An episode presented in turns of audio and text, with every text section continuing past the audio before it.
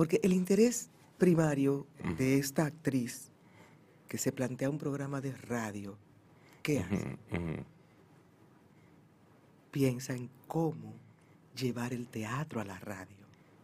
Pero no está inventando el agua en palito. Hay aquí hay una historia de producción de radioteatro con grandes figuras y grandes artistas. Sí. Te puedo mencionar eh, a doña María Cristina Camilo, por ejemplo. Exacto. El mismo Pololo, que en paz descanse, gran artista. Julio César Matías, sí. Es decir, que yo lo único que hago es... Que la gente se, que la gente se olvida, la gente se olvida de que Pololo era un actor antes de un comediante. Exactamente. Y muy buena. Y muy bueno. Él, él llevó el teatro a la comedia. Claro. Exacto. Y cuando lo hizo, brillantemente. Sí, él era, él era quizá el único, bueno, estaba Cecilia García. Guardando la distancia, como un tres patines, pero dominicano. Mm, sí, pero con otro estilo. Pololo, Cecilia García eran quizá los dos únicos del elenco del show del mediodía que tenían tablas. ¿Tú me entiendes? Que tenían tablas previamente. Ah, no, Cirita también. Ah, esa señora, te la iba a mencionar. Cirita también. Eh, Alma- eh, Almanzar, ¿no? Ella falleció. Sí. Sí, desde aquí, donde Sí. quiera que esté, nuestro respeto y admiración. Sí. Y es una playa de, de gente y de comunicadores y de artistas que en ese proyecto trujillista se formó en lo que era Radio Televisión Dominicana. Esas eran, ahí están esas producciones. Romance Campesino, por ejemplo, está ahí en la historia de la radio. Y era, y era de radio. Y era, Era todo de era radio, porque y- la radio y era fue durante el la era- medio Fue masificador. durante la era de Trujillo. el medio que masifica, la radio. Y había una inversión del Estado en ese proyecto de comunicación. Entonces, hubo una política cultural ahí. Yo no estoy defendiendo el trujillismo, tranquilo. Jamás. Pero la historia está ahí. Sí. Dejaron un legado y de en ese legado No, que yo me no- monto. eso no tiene nada que y ver. ese Entonces, una actriz que hace si va a producir un programa de radio, llevar el teatro porque no me voy a traicionar a mí misma. Y tuve la suerte Ujú. de que me encontré con una serie de artistas que han sido tan generosos que me van a faltar años de vida para agradecerle a gente como Vicente Santo, Hamlet Boden, María Castillo, Orestes Amador, Miguel Bucarelli, Olga Bucarelli, Wendy Alba. Edith Parra, actriz de la compañía que ahora reside en París. Eh, bueno, por ahí desfilaron todos los artistas eh, del teatro. Yo pude convocarlos y se dio una magia allí creativa. Y ahí están, ahí están esos 200 radioteatros que tenían un corsé. No podían durar más de siete minutos. Por aquello que después de siete minutos la gente comienza a perder la atención. Tenían que ser contundentes. Pero ¿cuáles eran los temas? ¿Y quién lo escribía? Hamlet Boden, en paz descanse. Ya. Rubén sabe mi relación bro- Sí, amistosa. sí. Amistoso y profesional. Lo menciono y Sí. Sí, muerto, lo extraño, ¿no? fallecido a destiempo, a destiempo. Rubén habló Joven. mucho con él, conocía Sí. su dramaturgia, lo que él quería Sí. decir con el teatro. Bueno, pues decía que a ese equipo de artistas que creyeron en el proyecto, yo le tengo mu- mucho agradecimiento. Mira, ahí hay textos grabados por María Castillo de la obra de Jafe Cerulle, de su cuentística, eh, porque había un comité de selección eh, de los textos que se iban a, pro- producir, a producir Sí. para la radio, ¿no? Eh, porque más allá de un cuentacuento también era interpretar al cuentista. Y para eso tú te tienes que buscar gente que sepa de actuación. Sí, pero a, a mí lo que me da es Que no que sean locutores. esto se encuentra, bueno, antes que nada, eh, bienvenidas a, a mis dos invitadas de hoy, ¿verdad? Porque nosotros arrancamos. Sí, no, porque ya ¿Esto no era fuera del aire? No, no. Ay, yo pensaba que yo estaba hablando aquí con ustedes, No, con Pamela, que la acabo de No, no, lo que pasa es que nosotros regularmente, regularmente lo hacemos así, arrancamos sin decirle nada a la gente. Pero eso ha probado ser un arma de doble filo. Entonces nosotros incentivamos a la gente a hablar a explayarse, a desplayarse, como dicen, como decimos. A ser auténtico. A ser auténticos. Entonces hay veces que la gente se, se quilla, se pone muy Sí. contento y, la- y sale con un exabrupto. y entonces nosotros hemos preferido hacer el programa grabado en esas ocasiones, Exacto. porque así podemos ponerle un pip. Claro. ¿Tú me entiendes? No, no, no. Conmigo Exacto. puede Como no estar- hay un software. Conmigo puedes estar No. Yo, tranquila. yo no digo mala palabra, o sea que. Tú no dices mala tampoco. palabra. No, yo no digo. No me ¿Verdad? gusta. Nunca, No, nunca. Ay. no me y me rayan el oído. Ajá. De verdad. Sí, sí. Yo no digo mala palabra. Ay, bueno, pero mira, una mala palabrita de vez en cuando. puede No, ser en círculos íntimos sí. Yo no. Porque a veces los chistes, Sí. tú ves, uno oye chiste, tú te bebes dos cervezas, entonces Sí. tú te relajas. Ah, no, sí, eso sí. Pero, Pero hay gente co- coprolálica. Es decir, que tiene que tener una mala palabra que en la tiene boca. el zafacón, Generalmente tienen Sí. pobre, el zafacón en la boca. pobre sí. lenguaje, no, No, digo pero yo. eso es otra cosa. Hay gente, hay, eso, eso es un estudio, pero, pero no, pero, pero, pero es- que es que no digregamos, no digregamos. No, estamos en lo mismo, Bao- ¿eh? el compromiso es con la así. educación y el uso del idioma. No, no, pero Ese es mira, el tema. Óyeme. Hay gente, pero espérate, hombre. Déjame déjame decir los nombres de ustedes porque es que tú no quién quién quien les habla de actuación es Yanel Hernández, la actriz, locutora, comunicadora de alto, alto renombre y una amiga mía. Y productora de cita que- cultural, que digo, por sí. favor. dilo. Productora de cita cultural, no, pero que eso se cae de la mata. Y Pamela Tú puedes, tú puedes tener el título que tú quieras. Sí.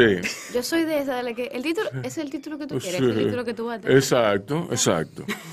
Y Pamela Piticia, alguien a quien yo no veía hacía años, Sí, tengo muchos años. que ella, yo la conozco de Cráneo, que ella era redactora creativa en Cráneo.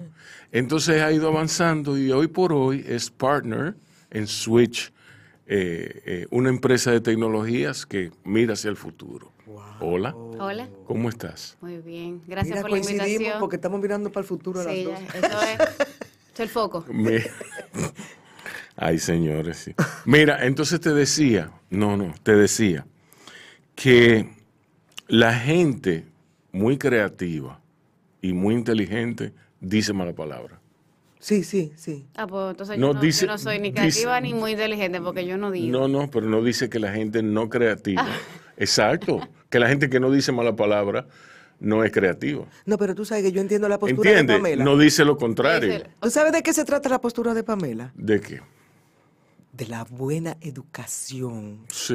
en No su casa, Lo, lo grosero. de la, del acceso a la De educación la que inutilidad tuvo. de lo grosero. No, no, no. Es que los groseros, tú sabes qué es lo que pasa. Detrás de cada grosería hay una injusticia y una agenda social no cumplida, que es el tema de la educación.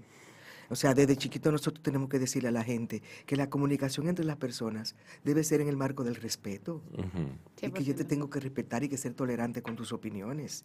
A nosotros nos enseñan a que en una conversación alguien tiene que ganar, como si estuviéramos en un ring. Y no es así. Sí. Entonces yo le entiendo a ella con el asunto de las malas palabras, porque también un lenguaje inapropiado en un grupo donde hay mujeres tiene muchas interpretaciones, Rubén, y tú lo sabes.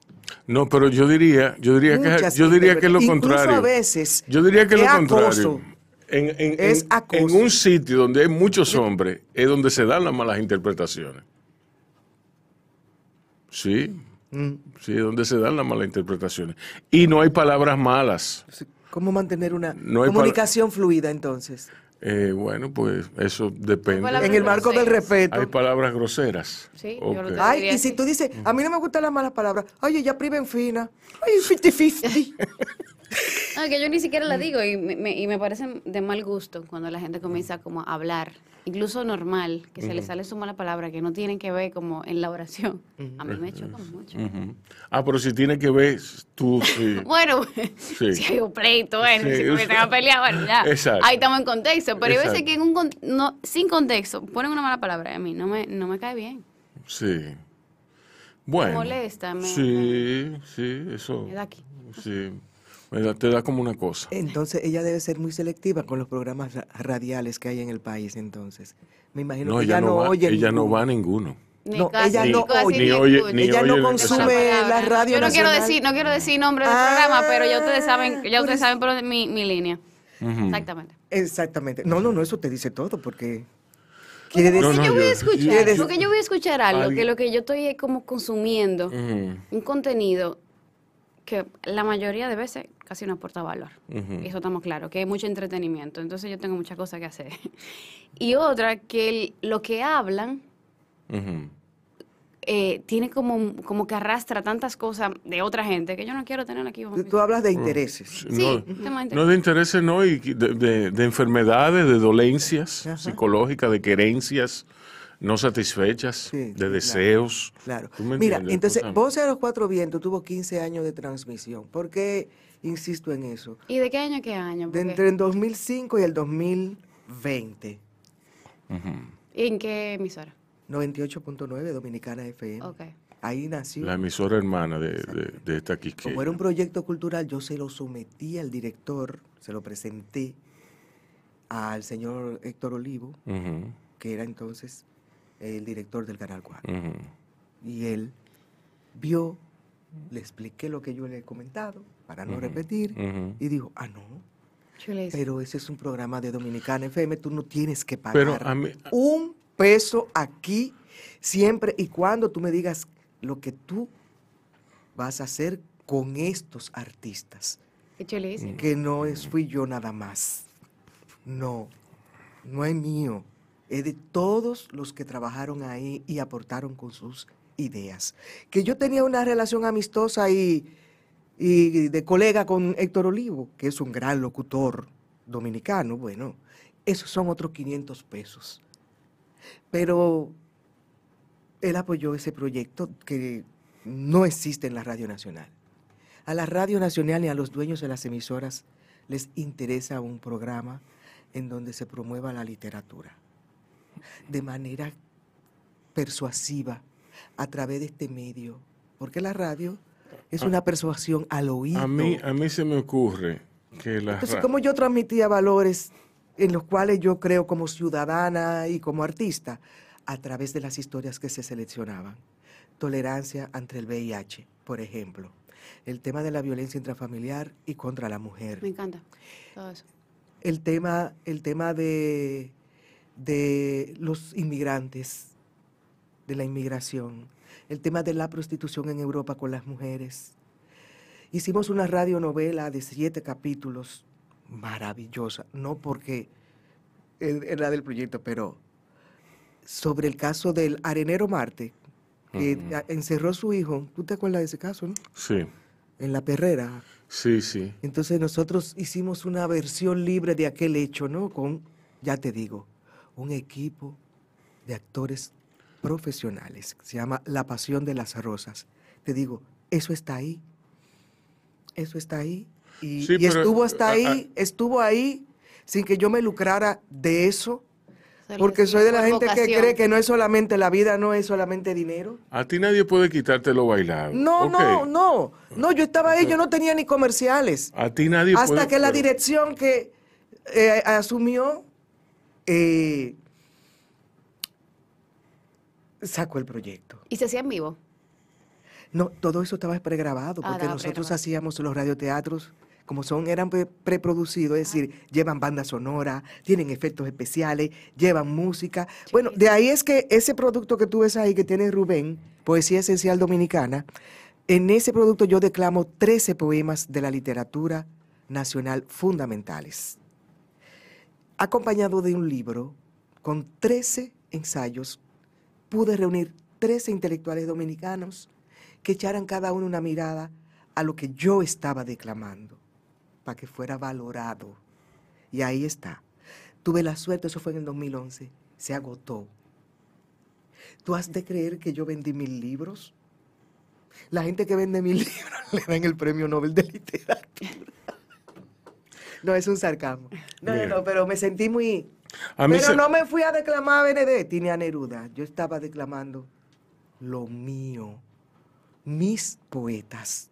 Y encontré una literatura dominicana de gran valor y de una calidad literaria que se puede equiparar a Cualquier cualquier. Nobel de literatura en este país. Y para mencionarte, don Marcio Veloz Magiolo, don Víctor Villegas, Aida Cartagena Portalatín, Ángela Hernández, Están aquí. Carmen Natalia, no, en la primera, porque yo hice,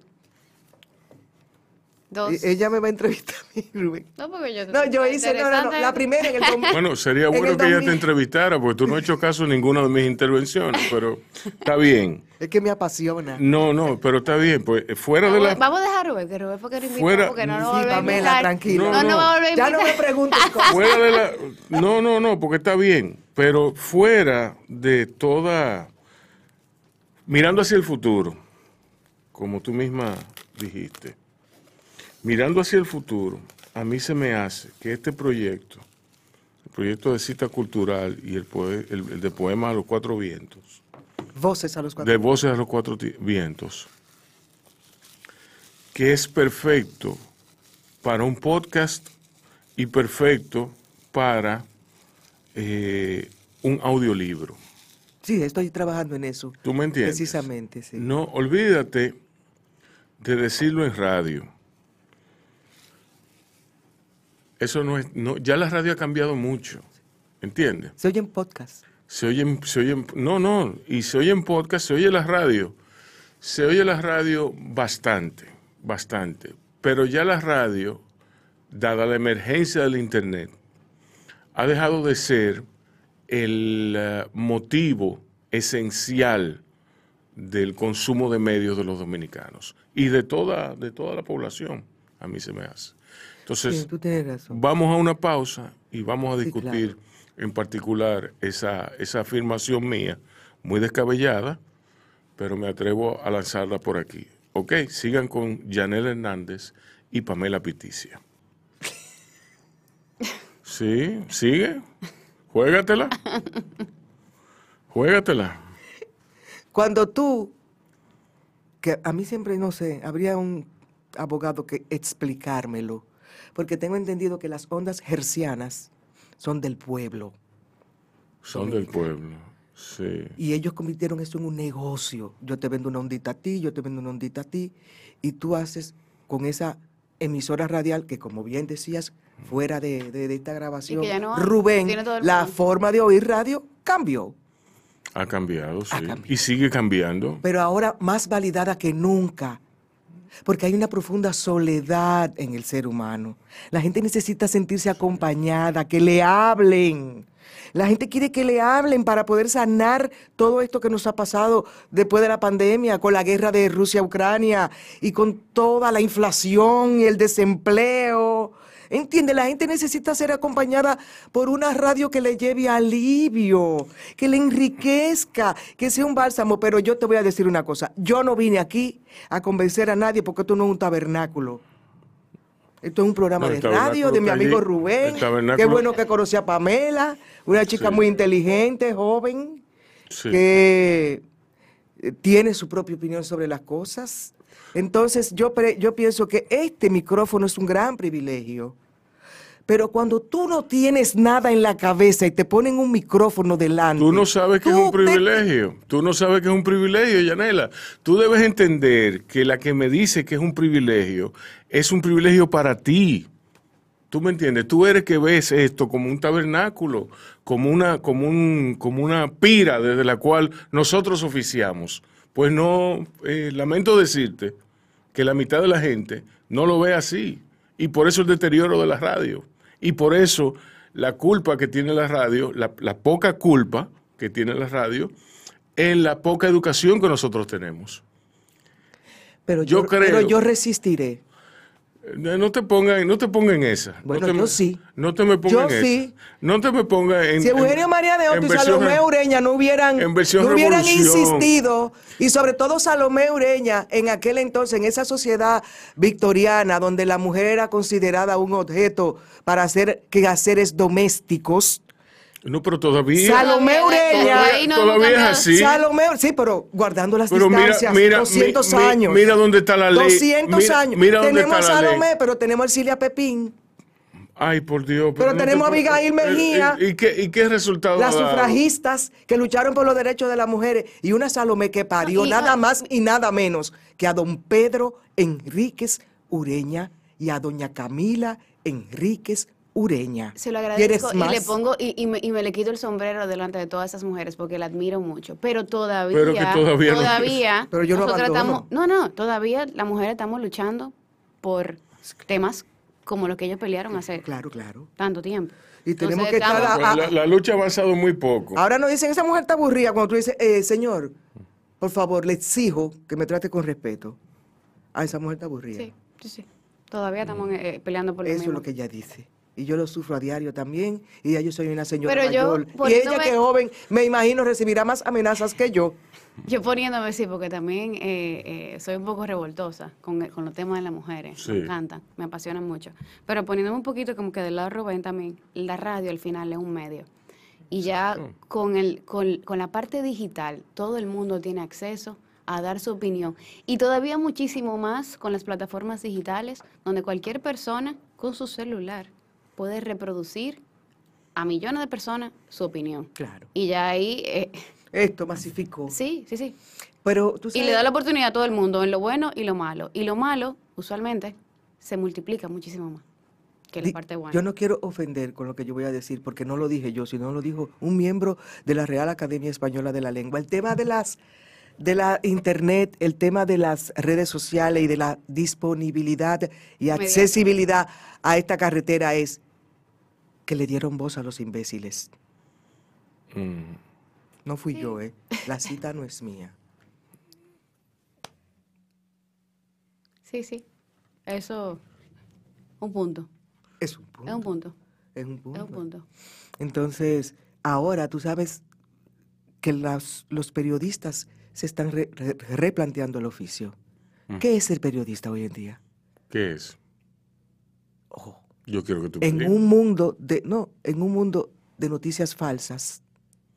En un mundo El de- periodista de- escritor, entonces. No, no, el periodista debe ser el adalid de la verdad.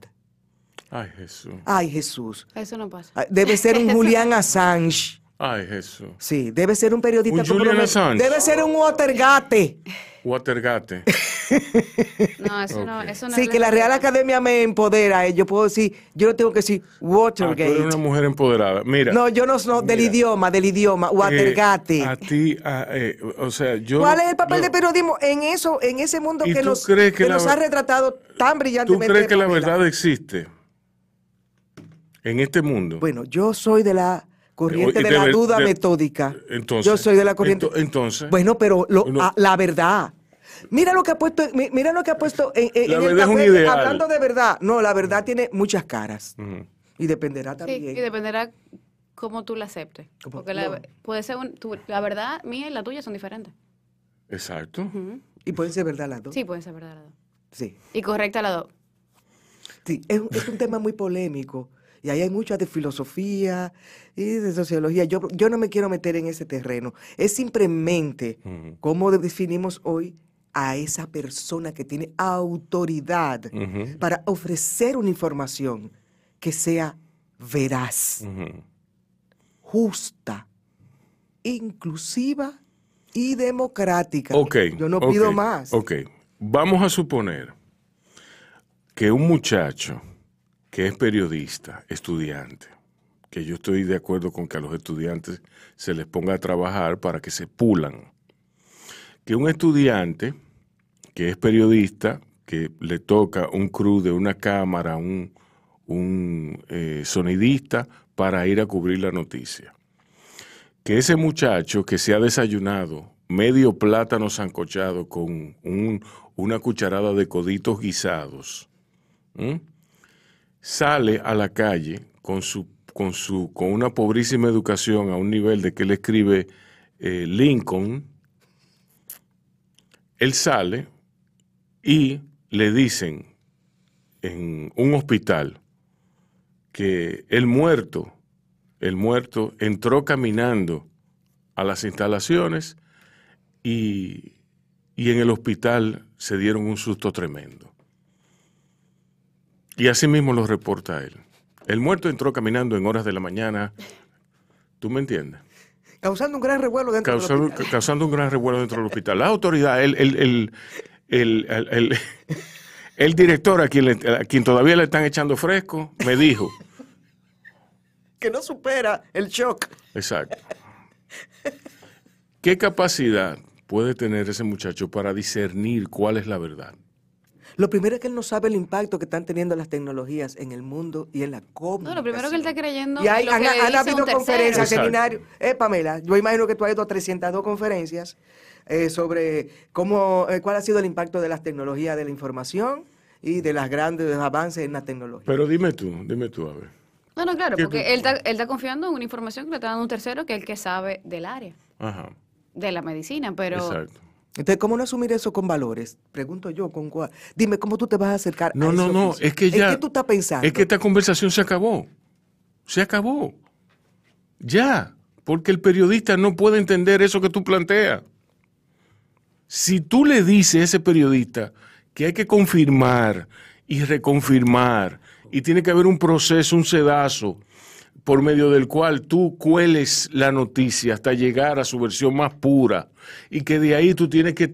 investigar, o sea, luego investigación, o sea, Sí. te dan Esa- insumo, un insumo yo, y luego investigar tú a ver lo- confirmas, reconfirmas, reconfirmas, reconfirmas. Entonces después yo lo paso por el sedazo profesional, que es escribir el lead primero y después decir que si yo qué y después que si yo qué cosa. Mira, que- vivimos en la información de los titulares, decía un entendido en la materia. Exacto. El otro día en un artículo que me leí en un periódico, creo que El País, vivimos los titulares. Los titulares Porque también Twitter es una crónica de la vida. Ajá. Del día, de la vida, de la historia, y lo será para reconstruir esta historia. Para Twitter es una plataforma tecnológica. Instagram es otra plataforma y lo tiene cualquiera. El bracero haitiano que está en San Pedro de Macorís. El que ahora mismo está construyendo su traje, que estamos en Semana Santa, porque vamos a hacer el gagá. Que yo sé que a ti te gusta mucho la, la- la marcha, el gagá. Sí, me gusta mucho, ahora lo quieren Bueno, pues prohibir. yo vi una noticia ahí que iban a prohibirlo en No, San no, Pedro, ¿puede cometieron, cometieron un error, han habido muchas opiniones. Sí, como que Hay querían... un lío alrededor de ese tema. Sí. Eh, vi, oí al maestro Eddie Sánchez en uno de esos programas de radio, eh, certero, No, como Eddie siempre. Sánchez- Eddie Sánchez, Eh, no, no, él eso, la es puso- eh, eso es un ritual de Semana Santa. No puede per- prohibir las manifestaciones artísticas y culturales de un pueblo. Estés o no de acuerdo con ellos. Además, ¿por qué no estar de acuerdo? Eso ha sido el maridaje entre los esclavos negros que llegaron aquí a las plantaciones. ignorancia, Y, porque- no, y que trajeron los colonizadores. Por ignorancia. Por Que ignorancia. la trajeron de África en Por, ignora- condiciones. por ignorancia. Tú me preguntas, ¿por qué prohibirlo? Por ignorancia. Sí. Entonces, O tal vez llega a además, un acuerdo, porque yo lo que cre- creo que al final lo que quiere es llegar a un acuerdo. ¿Un acuerdo de qué? No, un acuerdo con, por lo que leí la noticia, Ajá. que también igual me declaro culpable porque leí un titular y el primer parrafito, lo que yo entendí de la ¿Dónde? noticia era que prácticamente se hace la manifestación en el centro del pueblo, donde también está la parte eh, católica, y se hace un revolú. Entonces lo que él quiere es que no pase eso. Eso es lo que Sí. yo entendí. Entonces, ¿por qué no? Pero es que si él investiga, eso también tiene sus raíces históricas. Los católicos han sido más inteligentes que en, en su defecto los evangélicos, que quienes quieren utilizar la fuerza para decirle, para prohibir, para regular eh, la presencia de los rituales, eh, ¿verdad? Extra, eh, no católicos. La- lo primero es que debo decirte que de ahí, de ahí se desprende, de esa verdad, se desprende nombres como por ejemplo San Juan de la Maguana, Asua de Compostela, eh, Santa Cruz de Barahona. ¿Tú me entiendes? Barahona, Asua, San Juan, Maguana eran nombres de casi cascos o, en su defecto, de regiones específicas. Ellos le ponían Santa Cruz, le ponían San Juan, le ponían el, el santo en- para, para catolizarlos. ¿Entiendes? Entonces, ellos le decían a la gente, ¿ustedes quieren hacer su carnaval? Ok, déjenme hacer mi misa primero. Entonces, yo le bendigo el carnaval. Y así el carnaval. Pero el carnaval, las primeras car- máscaras de car- carnaval la trajeron los españoles. El carnaval se Rubén. santifica. Rubén, las ¿Tú primeras. me entiendes? Entonces ahí ya todo queda bajo el velo santo. Entonces se arma una bebedera, se arma un de pelote, pero ellos están... Bendecido. Exacto. Sí, Entonces, pero eso se da dentro de un proceso histórico. o sea que no se puede, no se Pero pueden- eso se da no se puede disociar ambas eh, una cosa de la otra. No. ¿Entiendes? Porque el gagá es algo que va... se- Es mágico religioso. Exacto. también. Es una Entonces- tradición mágico religiosa. Yo te iba a preguntar, ¿cómo ustedes que están del otro lado, en, en las agencias publicitarias la- y, y todas que han evolucionado en su propio derecho, ¿eh? las agencias están, los medios de comunicación y está el público. ¿Cuál es el papel dentro de esta búsqueda de la verdad? Tú desde el punto de vista de Switch, de Switch, ¿cuál es, en, en- en qué, en qué lugar está? Bueno, nosotros, y entiendo que toda también, eh, un grupo de agencias, nosotros lo que queremos es que sea, que sea la verdad genuina, realmente. Y que... La verdad, verdad. La verdad, la verdad, verdad. A nosotros no nos conviene que, que sea otra cosa, porque al final del día trabajamos con marcas, eh, manejo de crisis, eh, trabajamos con talentos, que ya incluso los mismos talentos son un producto. Entonces nosotros tenemos que trabajar con la verdad. Si, lo, si nos damos cuenta que los medios de comunicación también tienen su, su discurso, tienen su verdad, y ahí es que donde todo el mundo chocamos. O sea, eso pasa. No hay un ente medio, creo que no, que no lo hay. Sí. Al menos que pase que muchas veces que lo que, que son las personas lo que lo que lo consumen que hace, dicen la verdad porque comienzan con las plataformas digitales y ahí comienza el bombardeo que tú no tienes ni los medios de comunicación o ni las agencias de PR que ya eso no sirven para nada ya cuando ya entra ese manejo de crisis a donde Ujú. eso es lo que yo entiendo Cuando llegue ese nivel, me cuando llegue ese nivel ya que Sí. explota que lo vemos pasando ahora mismo que pasan cada semana pasa un tema y es un pico que son los eh, como lo vemos en Twitter que es la tendencia ya, Sí. ahí ya eso no lo controlamos nosotros. Tendencias. O sea, eh, yo, yo creo que la verdad tú la aprecias, la verdad tú la, eh, tú haces un, un assessment de, de cuál es la verdad, partiendo de tu, de tu referente cultural. Por ejemplo, la galleta, la galleta que le dio Will Smith a, a Chris Rock. Aquí hubo personas dije- que dijeron, esa galleta está bien dada. Y lo peor del caso es que eran mujeres quienes lo decían. Sí, qué, qué dolor. Está bien dada. Sí. Bien dada y yo le daría dos más por, por freco.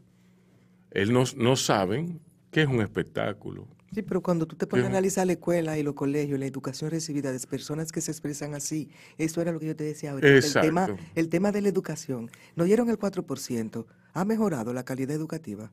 Ha mejorado Pero es que la no- expresión oral del Eh, dominicano. el cuatro Ha no- mejor- el ¿Cuál era el problema? El problema era recursos. No lo que politice, no lo politice, ¿Cómo que Yanela. no lo politice? No, no, no, Estamos hablando del Yanela, erario público. Yanela, Yanela. No, no, no. No Pero lo- que no fue este gobierno que aprobó el 4%. No, no lo politice. Lo aprobaron las No lo anteriores po- no lo autoridades. politice, que aquí- politice no. es que aquí tiene que cuando tú haber- dices no politice, tú sabes lo que tú estás poniendo en duda.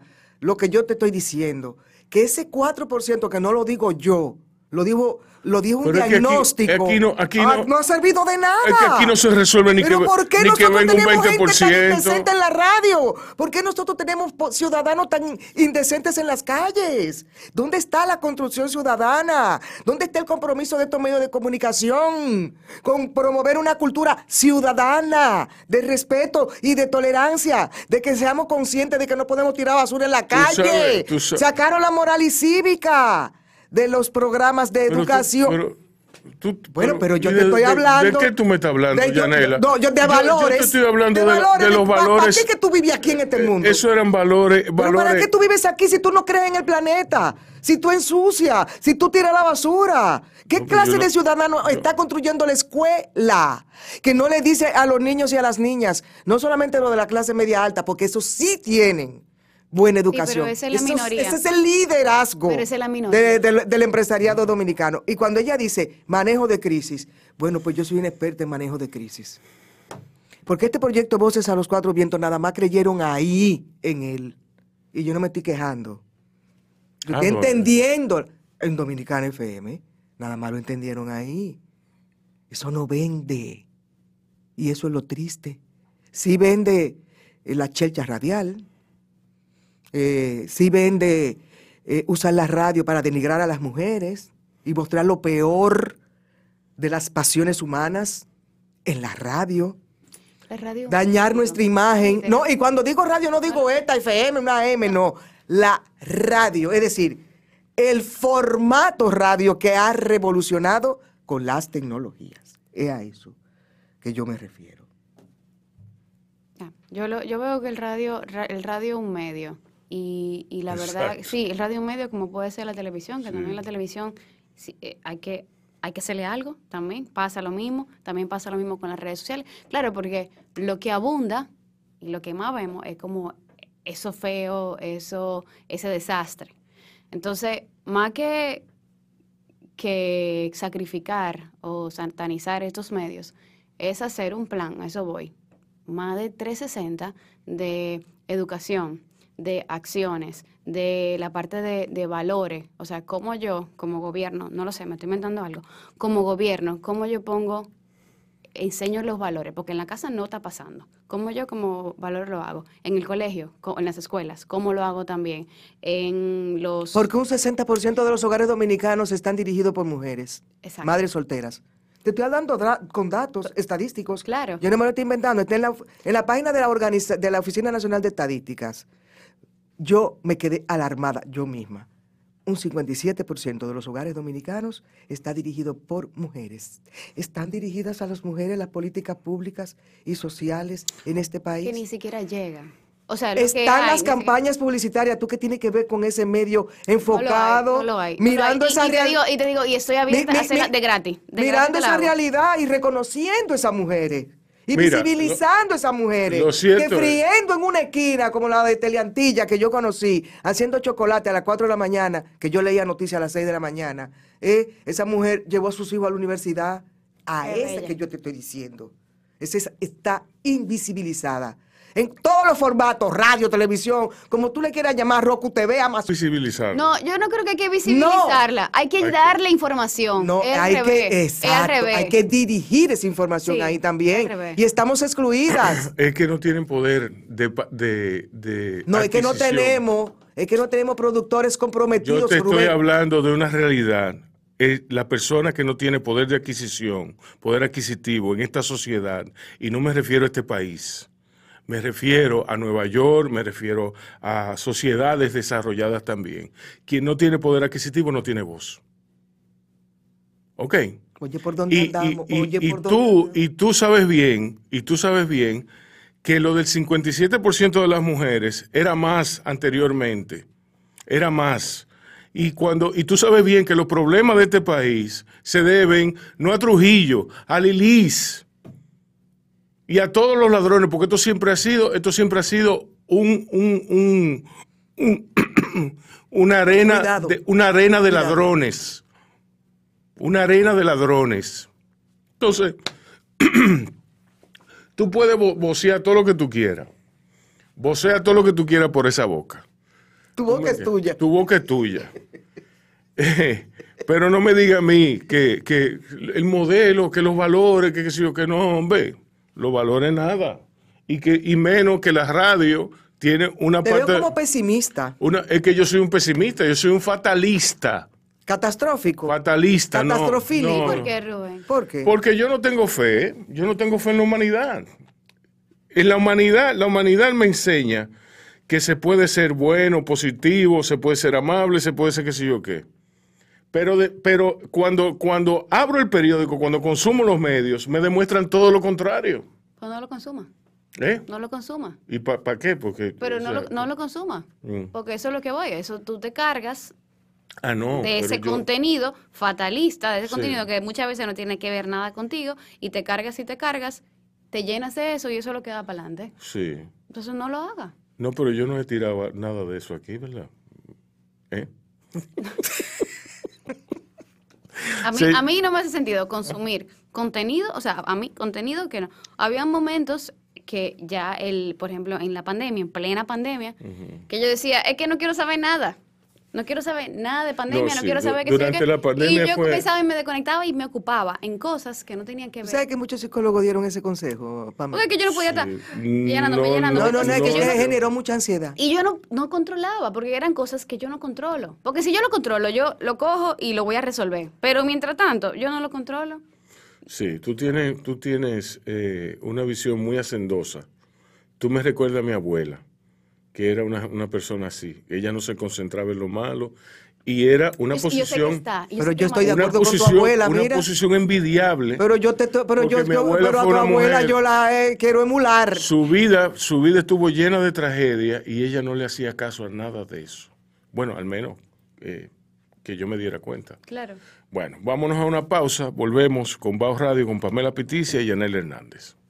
Mira, Pamela, eh, tú mencionaste la pandemia como un antes y un después. Eh, ¿Cómo sobrevivió Switch? Bueno, Switch, ese fue el momento, no, te cuento que fue muy diferente a lo que pasó, y gracias a Dios a lo que pasó tal vez otras agencias. Eh, Switch fue el momento de nacer, ahí fue donde eh, mi socio y yo nos asociamos en plena pandemia. Wow. O sea, literalmente, vamos a ver qué pasa, una mano adelante y una mano atrás, y nosotros empezamos, la pandemia empezó en marzo, y nosotros empezamos en mayo, nos asociamos, vamos a trabajar. Sí. O sea, que es un caso atípico, o sea, que no...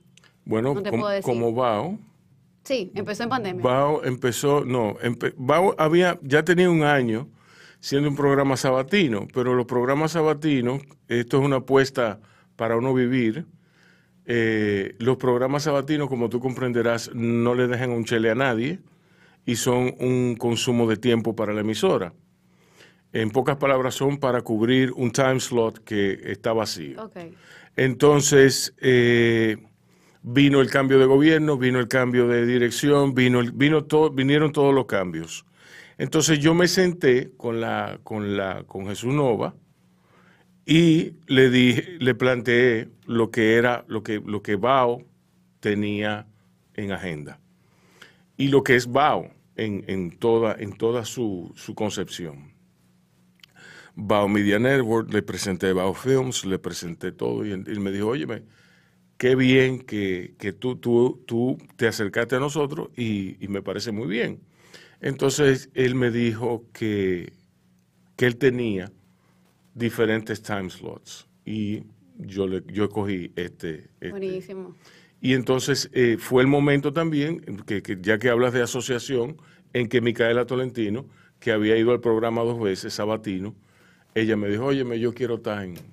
en- ¿Y dónde está Micaela? eh, Micaela está enferma Ah, y tiene influenza. Sí. lo hubiese, lo hubiese querido conocer. Sí, no, tú la vas a conocer. Ya, ya vendrás después eh, a discutir cosas puntuales cuando tengas eh, actividad o, o cosas. buenísimo, eh. buenísimo. Entonces, háblame entonces de, de luego en la pandemia. Entonces, bueno, nada, te, te cuento. Yo tenía mi proyecto personal, yo duré siete años con ADN. ADN era una agencia de publicidad, pero enfocada en digital. Luego aquí en la pandemia, eh, yo me hago sociedad con eh, José Gratero. José Gratero en algún momento, eh, yo trabajé donde en, en su agencia, que era eh, Capital, y ya luego comenzamos a hacer proyectos juntos. Se nos dio también, comenzar- comenzamos a licitar, comenzamos a hacer proyectos, a eh, unir fuerzas, y nos planteamos, vamos a asociarnos. Y yo de que, bueno, estamos en medio de, en medio de la pandemia, o sea, una incertidumbre, que bueno, vamos a ver cómo nos va. O sea, yo soy bastante lanzada, a mí las cosas nuevas me encantan, entonces yo dije, bueno, vamos a hacerlo. Y, y no ha ido muy bien.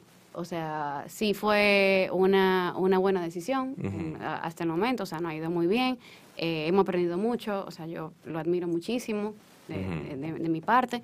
Un el- saludo, un saludo, José. a José, sí. Sí. Eh, y hemos crecido y hemos, eh, mucha previa error, mucha previa error, pero bueno, ya estamos, ya estamos encaminados. Tenemos un equipo grandioso, que el- lo- también es impresionante el equipo. Y el crecimiento, la verdad, es que ha sido eh, dos años, te puedo decir dos años ahora en mayo, el crecimiento ha sido mucho, pero también como pensado. Ha sido un crecimiento pensado. Lento pero seguro. Sí, pero exacto. Sí. Eh, nosotros somos una agencia de comunicación, en este caso somos un 360.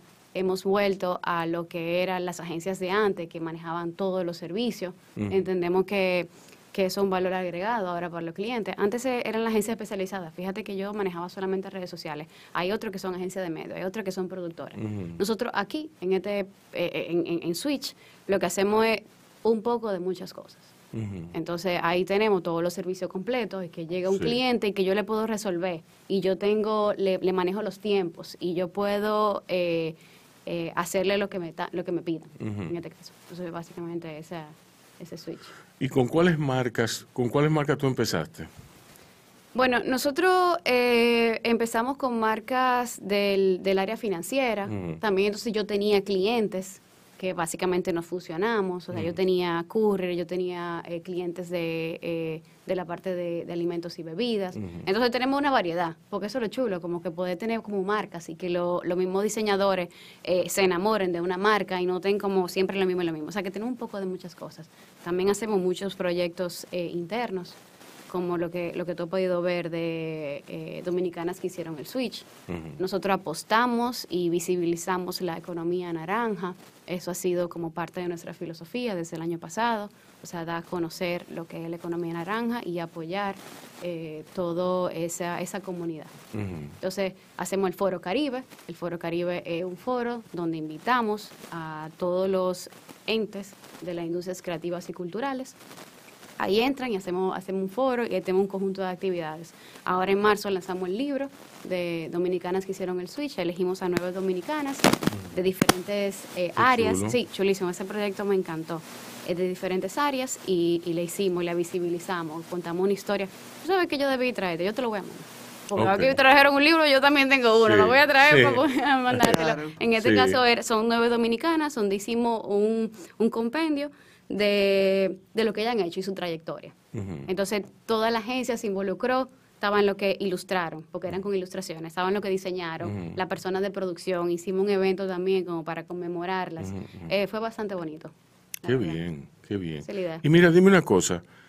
Las marcas que son un, un espejo, uno de tantos espejos, la radio es uno, la- la- las marcas son otro, de cómo la población no solamente orienta y reorienta sus experiencias, sus preferencias, sino una población en crisis se refleja en las marcas y las marcas son un reflejo eh, fehaciente de ello. Eh, ¿Cómo las marcas, cómo tus marcas reflejaron y eh, afrontaron la pandemia? Mira, había muchas marcas que... Tú sabes que la publicidad, en, o sea, me voy un poquito más atrás, la publicidad y toda la parte de... La gente, o sea, los dueños de empresas la ven como un gasto. Primero, muchas empresas Sí. que ya tenían una, por ejemplo, en manejo de redes sociales, porque tú ves cómo se trabaja el negocio, las marcas lo manejan con un fee. O sea, una iguala Sí. mensualmente. Entonces, muchas de esas marcas lo que hicieron fue que lo cortaron. Eh, y se- era entendible, Porque decía, mira, yo no estoy facturando lo que yo facturaba, yo no puedo estar, yo estoy cerrado, yo necesito cortar de algún lado. Y era entendible, claro, eso me afectaba muchísimo a mí.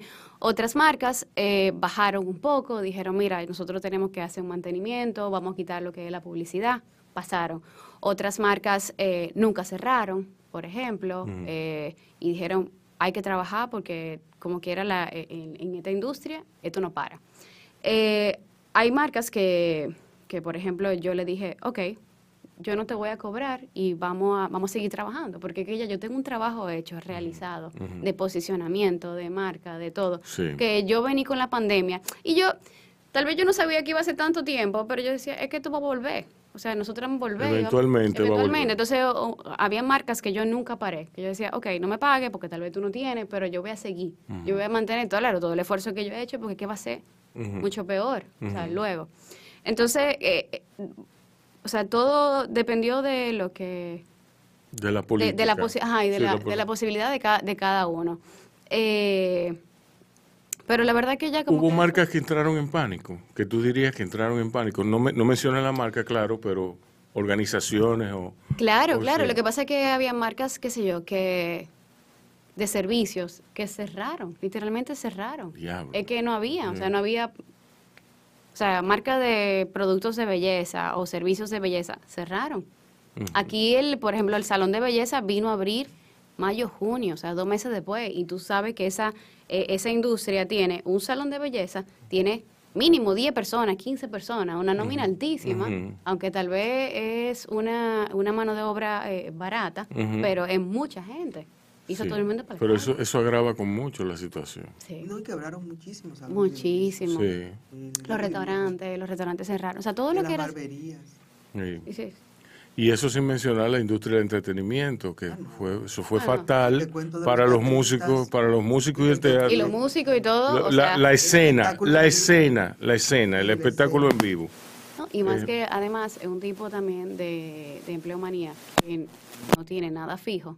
Usualmente no tiene casi ni, ni, ni seguro porque no, no cotizan muchas veces porque son autónomos, no cotizan. Y tú no tienes ni un seguro. Que te pasa algo y tú no tienes. ¿Dónde? No podía entrar en el fase porque tú no estabas cotizando. O sea, también era un Ah, ese- 360. Ese, tema, sí. No, que yo viví una experiencia. En mi edificio viví un músico, joven, Sí. el trompetita, Sí. una persona. Y, y durante la pandemia la pasó negra con su Sí. familia, un tipo joven. Porque Sí. eh, era, él comentábamos que él vive de las fiestas, Ujú. que dice Sí. Pamela, Sí. del día a día. Tengo, te- tengo tres fiestas esta semana. Resolví la comida de mis hijos, la leche y la cosa, eh, todo. Sí. Y tres la semana que viene, aunque sean bailecitos. Y dos grabaciones y que sí, ok. que sí. Exacto. Y, y, y yo que soy maestra de ceremonias. Sí, no, muy- muy fatal. Oh, Fatal. Los eventos se cayeron todos. Todo, todo, todo, todo. Todo. Y mira, yo tenía ¿Cuándo vinieron, agendada. ¿cuándo vinieron a, a recuperar el, el terreno perdido? Al- al- después del año. Tú, tú sabes que incluso las puestas en circulación de libros Sí, eh, se estaban haciendo por Zoom. Hay una Exacto. maestra de ceremonia. sí. O sea, que también mi oficio en esa área. Eh, Sí, le dio sufrió. duro, le dio muy duro, le dio muy duro. Sí. Cuando, cuando, entonces, ¿cómo tú volviste a arrancar? Como tipo cuando empezaron las vacunas, que eso fue en septiembre del año ya, pasado. eh, Segunda vacuna. Ajá. Yo tuve que ponerme todas las vacunas. Me las Exacto. puse convencida de que era lo mejor, Sí, claro. sí. Y, y nada, a partir de ahí comencé chin a chin, porque también las empresas quedaron muy deprimidas económicamente. No Exacto. solamente las pequeñas, también las grandes. Sí, sí. Pero hay un sector de la economía que fue el farmacéutico, que ese ganó millones y millones y millones que no podemos ni contar. Farmacias, Sí, a ese le fue muy bien. farmacéutico. Les fue muy bien. Y a los fabricantes de el protocolo este de las mascarillas y todos esos productos hicieron su agoto septiembre, octubre, noviembre, diciembre, Ujú. enero y febrero. Eso le fue muy bien. Sí, eso le fue muy bien. Sí, sí. Deberían de invertir en cultura, ya Ah. que le fue muy bien. Déjame Ah, apoyar esta obra de teatro. Si tú, Voy si a mandar tú, si tú te pones, otro si, a la teatrera, si tú te otro pones, a la guloya, si tú te a pones, máscaras, si tú te pones a ver la inversión de cultura, la a inversión, Drama Caribe, la Ingrid inversión en cultura del gobierno norteamericano y cómo, cuál es su trayectoria a través de los años, tú comprobarás que ha descendido. Nadie invierte en cultura. La cultura vende. Ojo, yo estoy convencido de Hay eso. mecenas en Broadway. Yo estoy me enteré cómo funciona eso. Pero, pero hay una ley de La mecenazgo. Hay una ley de mes- Hay una ley de mecenazgo en el mundo ¿Qué desarrollado. hay- pero que eso contradice lo que tú dices. Entonces, no me diga, eh, no, Yanela, no, no. Hay ra- todas las razones. Además, además, la cultura, ojo, la cultura vende y mucho. La cultura vende y mucho. aporta al PIB. Usted tiene que saber, usted tiene que saber, no, eso está de más, está de más. La cultura vende, es rentable. Lo que tú tienes que saber es cómo presentarla y a quién dirigirla, cómo entregarla. ¿Tú me entiendes? Despojada de nepotismos y amiguismos, entonces sí funciona. No, no. ¿Tú sabes por qué? La, la cultura pura y dura, tú le vas con un proyecto cultural a una, a una gente, a una, a una corporación, y se lo presenta. Sin padrino. Si ese es sin padrino, sin padrino, porque a haber prueba de ello. ¿Tú me entiendes? Va a haber prueba de ello. Lo que pasa es que aquí es difícil salirse de ese modelo de comportamiento. ¿Tú me entiendes? Ah, ponme un anuncito, ¿qué tú crees?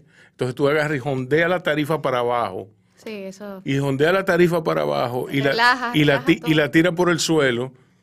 Entonces el tipo te dice, ¿y qué pasó? Cuando tú vienes y le quieres subir 15 pesos. ¿Y qué fue? No éramos amigos. No, pero que yo te, mira, y, y yo te, aquí está el reporte de eficiencia, el reporte de, de, de, Transmisión de, de la- de transmisión ininterrumpida, de colocación, del, del reach, del reach, y el tipo te dice, ¿qué es esto? Pero tú estás loco. Yo, yo, te, yo, yo te coloqué porque tú eres amigo mío. No, es que tiene que ser científico, tiene que ser científico. ¿Tú me entiendes? Y a eso vamos a llegar, a eso vamos a llegar. Ah, pues eso, fe, un- tiene eso es un ideal. Poquito, no, un poquito de fe. Era no, no. adentro del Entonces, corazoncito. Es que mira, que es el dinero, el dinero del anunciante, eso hay que, eso hay que apreciarlo. ¿Tú me entiendes? Oye, por ejemplo, ¿puedo mencionar una marca? No. Es la marca de comer aquí. No. Si la marca de comer No, aquí, no, sí. no, no, Sí. Una entidad que me está apoyando. Ajá. Si se podía mencionar, yo te iba a preguntar. No, no. No se puede. No. Vámonos a una pausa y venimos seguido. Mira cómo está Sí. Venimos. Sí, vamos al aire con Pamela Piticia y Yanel Hernández. Entonces, Pamela, cuéntame cómo en Switch, bueno, a mí me alegra ver todos esos proyectos que tienes, eh, sobre todo los de Economía Naranja, al que, a la que yo me suscribo. ¿Tú me entiendes? Eh, Sí, estamos poniendo nuestro granito de arena. Hay muchas cosas por hacer. Lo que yo digo, porque yo quiero hacer muchas cosas, muchas cosas. sí. Y estamos claros que eso es un proyecto. Eh, al paso. no, eh, al paso y, y es de nosotros, Sí. nuestro sudor. A puro pulmón. A puro pulmón. A puro pulmón. Sí. Eh, sí. Y esos proyectos son los que uno quisiera como vivir. Sí.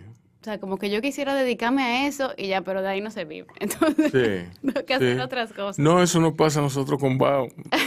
Sí, no, porque... Y me pasa a mí como actriz. Sí. sí, no, Como el, como el, Yo mm, soy locutora, yo lo que soy actriz.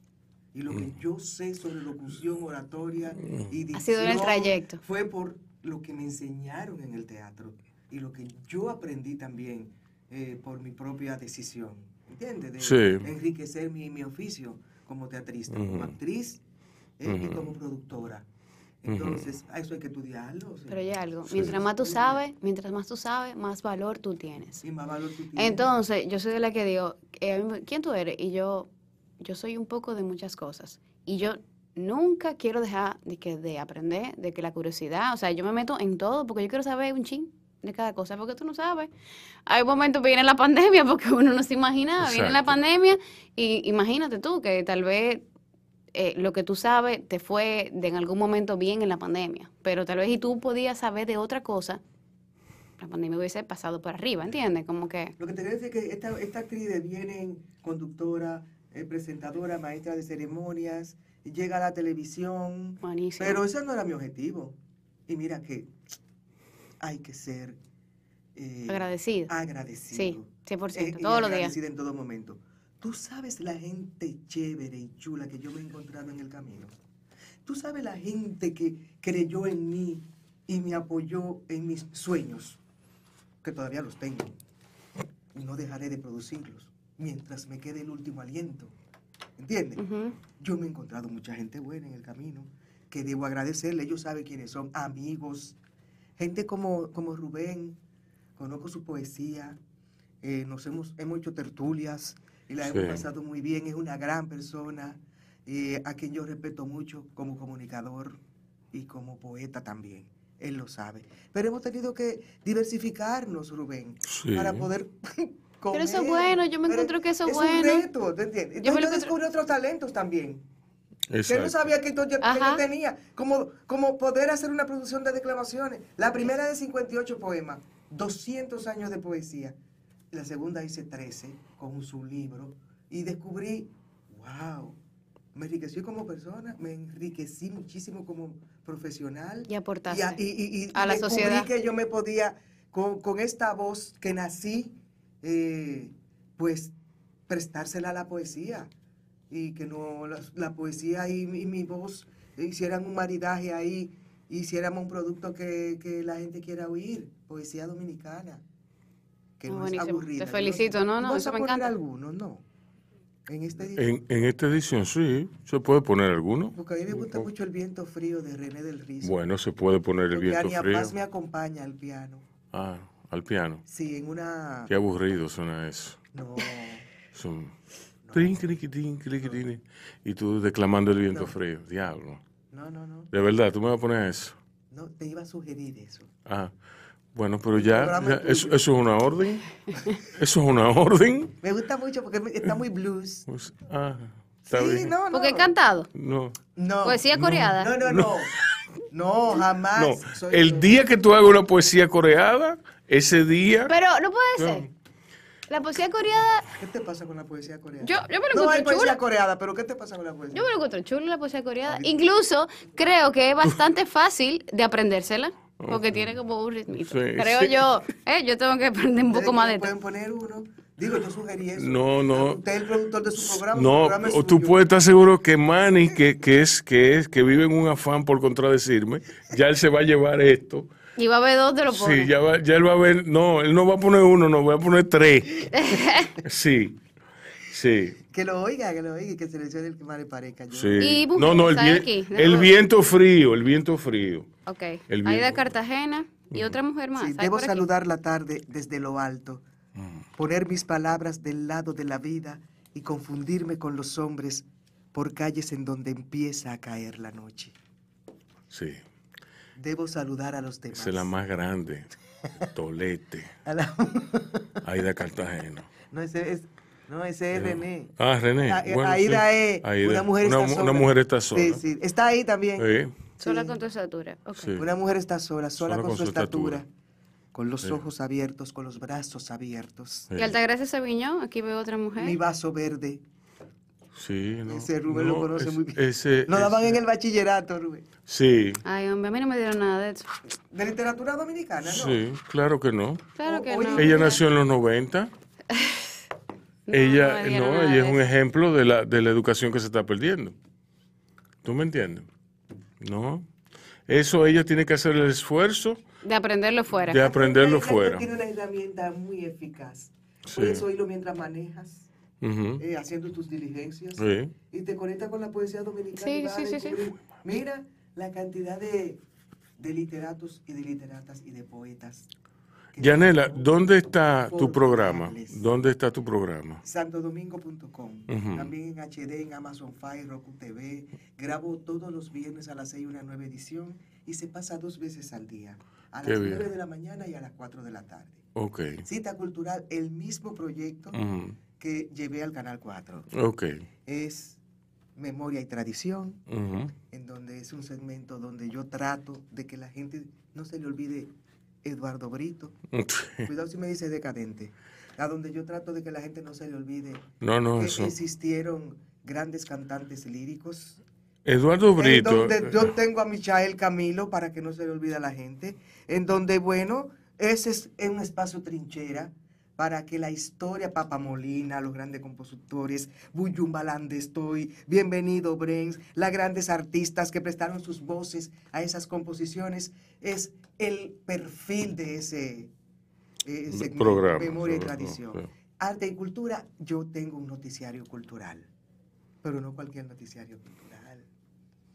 No, esos espacios de la cultura, esos espacios donde los creadores, si no tienen cuarto en los bolsillos, no se oyen y no trascienden y nadie se entera, a menos que no sea eh, por las propias redes sociales privadas, ¿no? Y a los amigos. Eh, ese, Ha ese pasado siempre, eso no es Y la gala cultural, donde siempre hay una personalidad del arte y la cultura. Eh, le doy mucha cabida a, a- a los educadores y a los docentes. Me interesa tratar los currículums de las universidades. Me interesa hablar de qué poeta y, y qué literato están saliendo de nuestras universidades. Así que le damos también participación a la educación, pero también a la ciencia y cómo esto, esta se conecta con la cultura. Y todo esto Es de, de cara a República Dominicana. exactamente. Tú le coges todo eso de, de Eso República se está radiando. eh, hay, acabo de salir el 4 de febrero. Estuve 12 años en el Canal 4, todos los días. Ahora lo asumí, el proyecto es mío, estoy empoderada y voy a hacer Te felicito, cosas, qué chulo. cultural que antes, pues, tú sabes, la Sí. zona de confort. Ajá. No, no, hay que, Era lo hay que decías salir de ahorita, eso. Pamela. Hay que Era salir lo que tú decías, Pamela, que No. te gusta que te reten, ¿no? Ajá, ajá. Pues ha sido un reto de, de verdad. Mira, esto, esto, esto, que Eso es lo mismo que tiene Ok, el CD. Porque yo quise. se lo entró en los bolsillos, Rubén. Sí. Bueno, pues está bien. Mira, de poesía esencial no hay, porque como bien dijo Rubén, yo voy a convertir ese producto en un producto para Amazon que se pueda Sí. adquirir por ahí. Ok. Buenísimo. Mira, tú tienes una, una cita eh, posterior aquí, Pamela, para venir a hablar de la economía naranja, de sus mayores exponentes. Y de Ay, todo- chulísimo, yo De feliz. todo eso Vamos a que hacerlo, hay. como Sí, tú quieras. Y tráeme a José A ver, y a Ángel. y a Ángel. Rosario. Sí, Ángel. Ángel es una figura Sí. eh, Ángel, harto, pero- harto conocida aquí en Baja. Sí. Sí, porque él, él ha venido varias veces con su proyecto El Hombrecito. Sí. Ah, Y con los muchachos del Hombrecito. los muchachos del Hombrecito. Homero. Bueno, pues Ángel sí. es una estrellita ahí, al lado Sí. mío. Bueno, pues está bien. Homero ahora, hace poco se presentó. Sí, sí, Eh, allí en el Parque Rosado. Poeta era, ¿no? el, el Parque Rosado, sí. Estuve ahí, estuve ahí. Sí, muy sí. bueno, muy bueno. Muy Buenísimo. buen. Sí. Bueno, señores, eh, tuvimos a Pamela Piticia y a Yanel Hernández hablando de todo, un poco, de ellas y de nosotros. Necesitamos muchas horas más. Exacto, sí, te necesitamos otro programa. Gracias, Rubén, gracias. Sí, hombre. Gracias por la invitación. Gracias a ustedes por venir. Ya ustedes saben, señores, eh, cuídense, cuiden a otros y nos vemos mañana.